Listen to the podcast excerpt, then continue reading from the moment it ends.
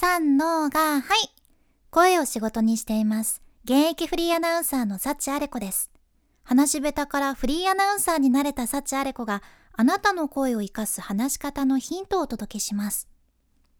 日曜日、いかがお過ごしでしょうか？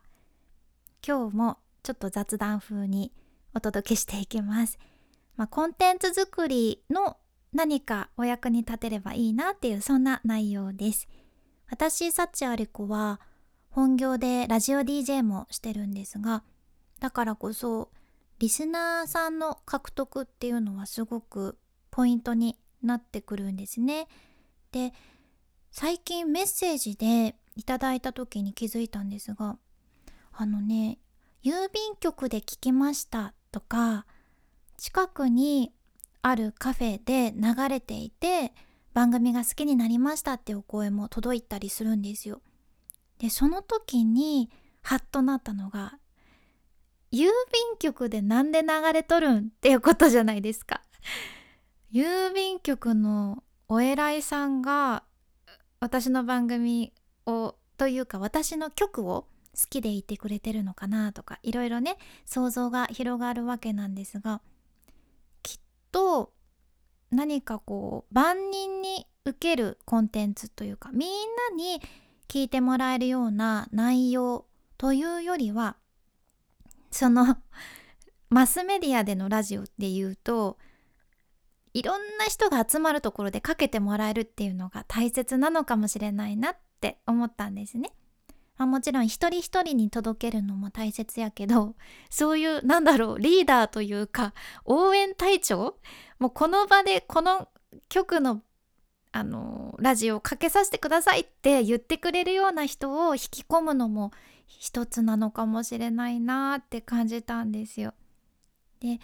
なんかこうそういう応援隊長みたいな人って口コミでもうたくさん「俺がこんだけ好きだから聞いて」ってあの SNS 上でも言ってくれたりするんですよね。でこう一人一人あなんか自分に語りかけてくれてるんだなって思わせるのももちろんラジオのコツだったりするんですがそれも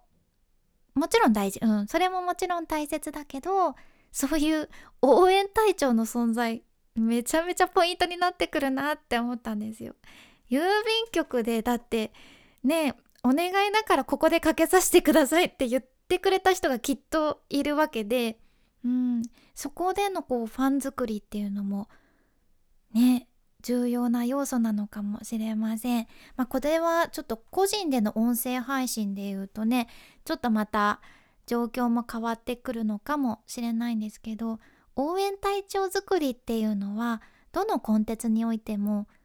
うんきっとそのコンテンツを広げる上でね きっとなんだろう欠かせない部分なのかなって思います。まあ、今日はそんな気づきをシェアさせていただきました。明日から月曜日ですね。なんか月曜日になる前に明日の自分にプレゼントできるもの何かあるかなって考えてみるのも一つかもしれません。今日私がちょっとお話ししたこの応援隊長を作るっていうのも今日のうちに何かアクションとして取り入れてみるのもいいかもしれませんよ。ということで君に幸あれではまた博多弁の幸あれ子でした。